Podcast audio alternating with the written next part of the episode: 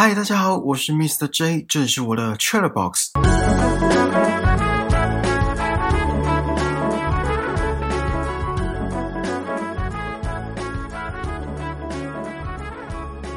不知道你们有没有听过选择困难症？不管是被别人说有选择困难，还是身边的人有选择困难，我个人就是被选择困难困扰许久。呃，我可能没有到那种会影响生活的程度，每次选择完的结果都不太会让我有什么负面情绪的产生。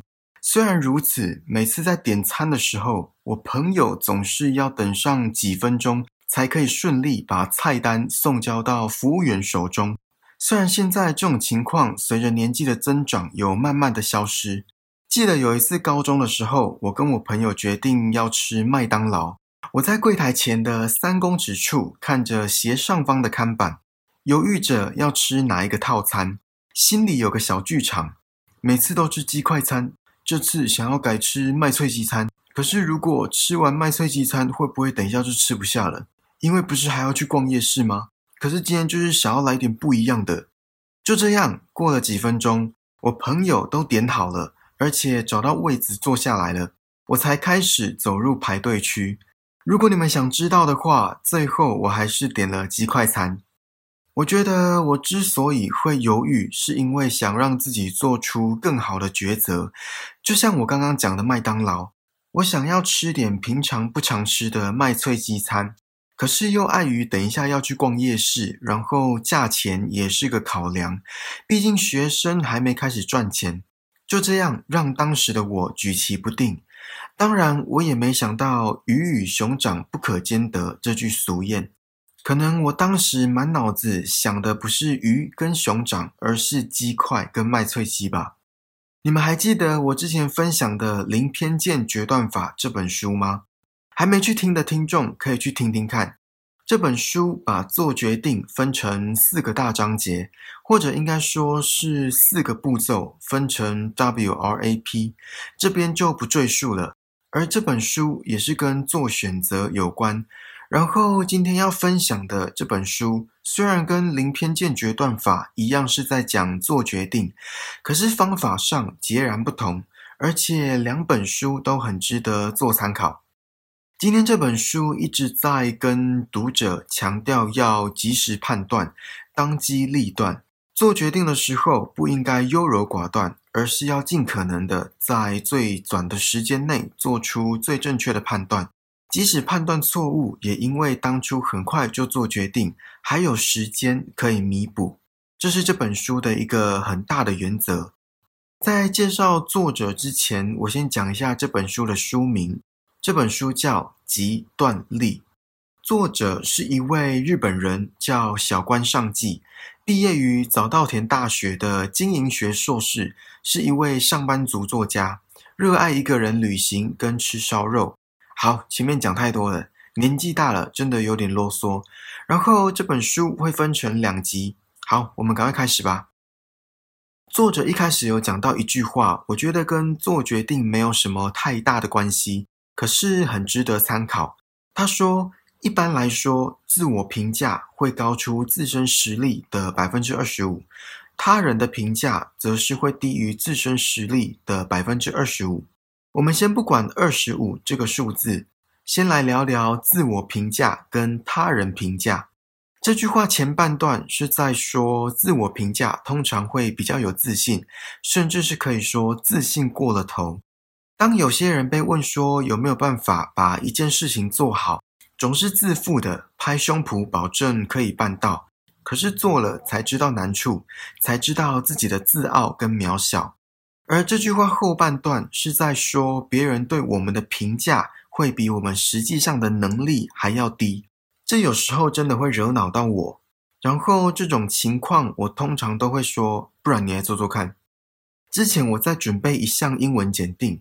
当时很勉强的一天背八十个甚至是一百个单字，真的是硬塞。然后阅读量也要很庞大，压力自然也不小。有一次有一个人就跟我说：“啊，那考题不就是那些在考，应该会有一些考古题吧？应该不难吧？”可能是我当时压力很大，被考试搞得很心烦，没有鼓励性的话就算了，又听到这种自以为是的评论，我的火马上就上来了。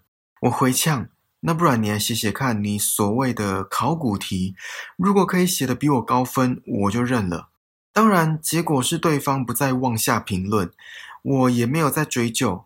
不过当下他真的压垮我最后一根稻草。而这最后一根稻草就是我的理智线。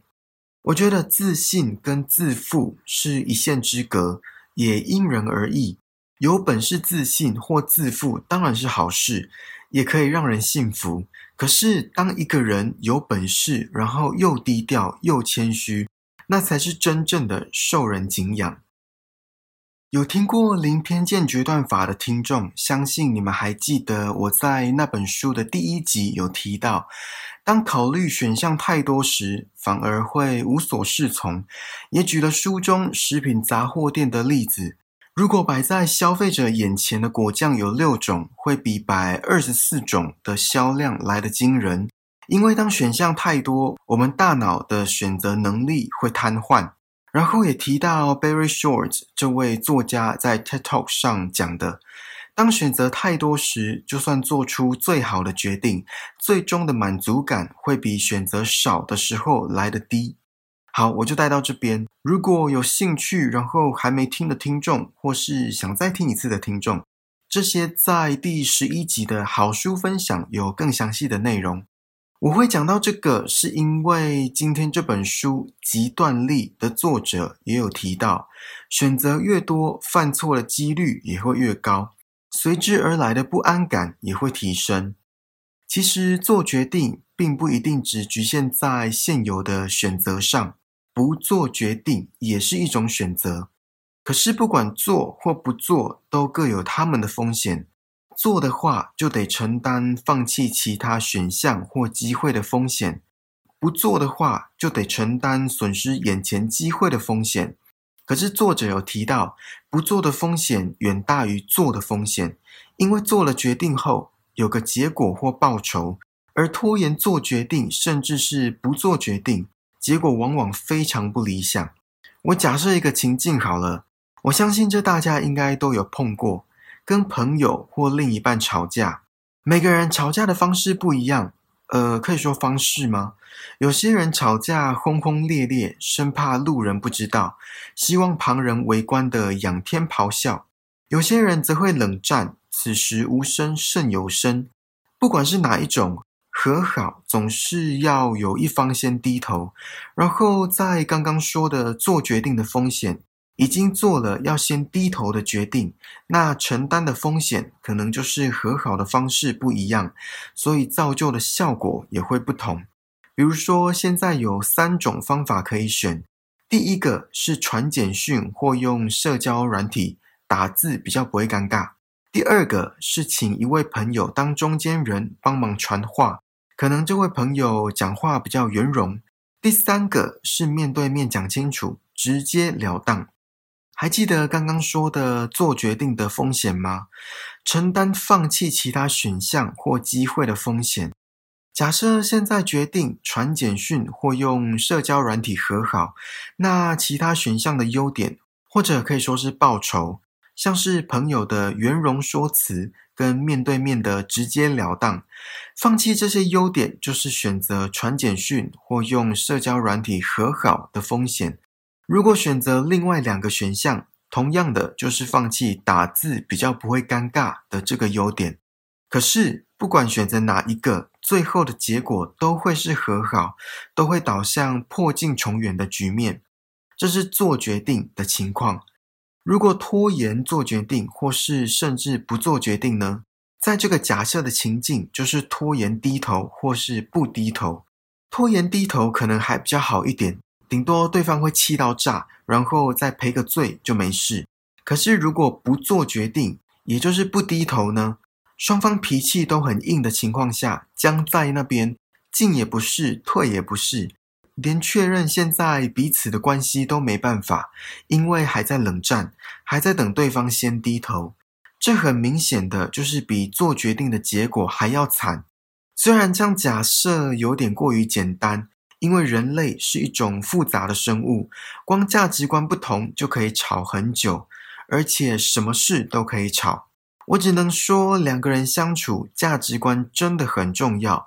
除非是对方犯错，不然很多时候是因为面子问题，好像先低头就是输了。可是其实不然。哎，今天不是要讲这个。好，我们回来。所以，如果以刚刚假设的情境来看，做先低头的这个决定，而且不管选择是那三种方法的哪一种，都会是理想的结果。而不做先低头的决定，我相信没有人想要这种局面吧。两个人相爱是很奢侈的一件事，是吧？之前看到一集《蜡笔小新》，广志的上司因为跟老婆吵架，所以出来散心。小新对着那位上司说：“早道歉，晚道歉，都是要道歉，那还不如早点道歉。”这句话，我们这些大人听了，真的是该检讨。每次都会不自觉的被小新上了一课。有时候甚至会觉得，到底小新是小孩，还是我们才是小孩？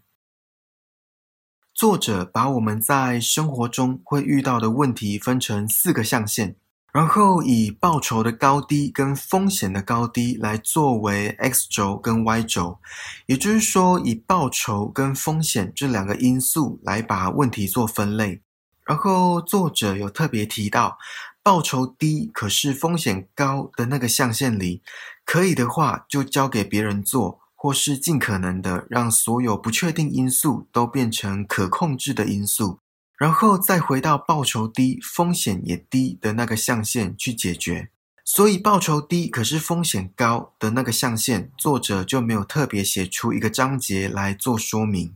作者把问题分类，提出对应的解决办法。然后我今天会针对解决办法来跟你们分享。其实，在书的背后，作者就已经把这些方法写出来了，有四个，分别是权衡取舍、画树状图、分析归纳，还有赛局理论。这四个方法都非常实用。今天会先聊第一个权衡取舍，下一集再分享后面的部分。比较，大家都有做过吧？比较自身条件是否跟对方门当户对，比较朋友之间谁的家庭生活美满，比较眼前的工作机会哪一个更接近自己的理想。作者提到，进行决策时最为基础的思考方法就是比较。之前我只要面临选择，我都会把所有条件量化，应该说是加权量化。大家还记得以前学生时期考试是怎么算分数的吗？国英数这些主科总是加权比较多，没记错的话，应该都是乘以五还是乘以六，然后其他副科就乘以二或是乘以三。可能会因为高中分自然组或社会组，加权比重会不同，可是是同样的模式去做计算。像我之前找工作。呃，找工作不外乎就是考虑收入、交通的便利性，还有工作内容跟工作环境符不符合自己的理想。我当时以这三个因素去做考量，然后把所有条件做加权比重，再量化每个工作机会的分数，得分最高的就是我最后的决定。比如说收入的比重是五，因为我当时想要存钱。然后交通的便利性我比较没那么注重，所以比重是二。工作内容跟环境只要在合理范围，我都可以接受，所以比重是三。就这样照着这几个比重去给每个工作机会打分数，算出来的总分就会是最接近我理想的工作。虽然这个方法在书中没有提到，可是有些时候只要把现有的资源量化，很多事情都会一目了然。大家有听过布利丹效应吗？有一则寓言故事是这样的：布利丹养了一头驴子，每天吃着附近农民送来的干草。有一天，有一位农民为了表达对布利丹的敬仰，就额外多送了一捆干草。这时候，毛驴站在质量一样、数量一样、距离相等的两堆干草中间，左顾右盼，不知道要选择哪一份。一下子考虑颜色，一下子考虑新鲜度，在两堆干草之间来回走动，最后毛驴站在原地，活活饿死了。心理学家把这个现象称作布利丹毛驴效应。我们人在做选择的时候，会希望有完美的组合，买东西最好能物美价廉，另一半最好是高富帅的王子或是白富美的公主，工作最好钱多事少，离家近。可是世界上哪有这么好的事？顾此失彼是常有的事。刚刚那则寓言故事是在告诉我们。当犹豫不决、优柔寡断时，很容易会失去做决策的最佳时机。不应该着重于最好，而是要选择最适合，或者也可以说要找出自己人生中的价值排序，什么才是对自己最重要的，然后把这个价值排序当做人生的一个大准则，这样或许就可以减少很多烦恼的时刻。其实这个寓言故事跟这本书的中心思想很类似，一直告诉读者要当机立断，要尽可能的在最短的时间内做出最正确的判断，即使判断错误，也因为当初很快就做决定，还有时间可以弥补。Steve Jobs 贾伯斯曾说过一句话，他说：“People think focus means saying yes to the thing you've got to focus on, but that's not what it means at all.” It means saying no to the hundred other good ideas that there are。大家都以为专注是对应该专注的地方说 yes，可是其实不然，而是应该对其他一百个好点子说 no。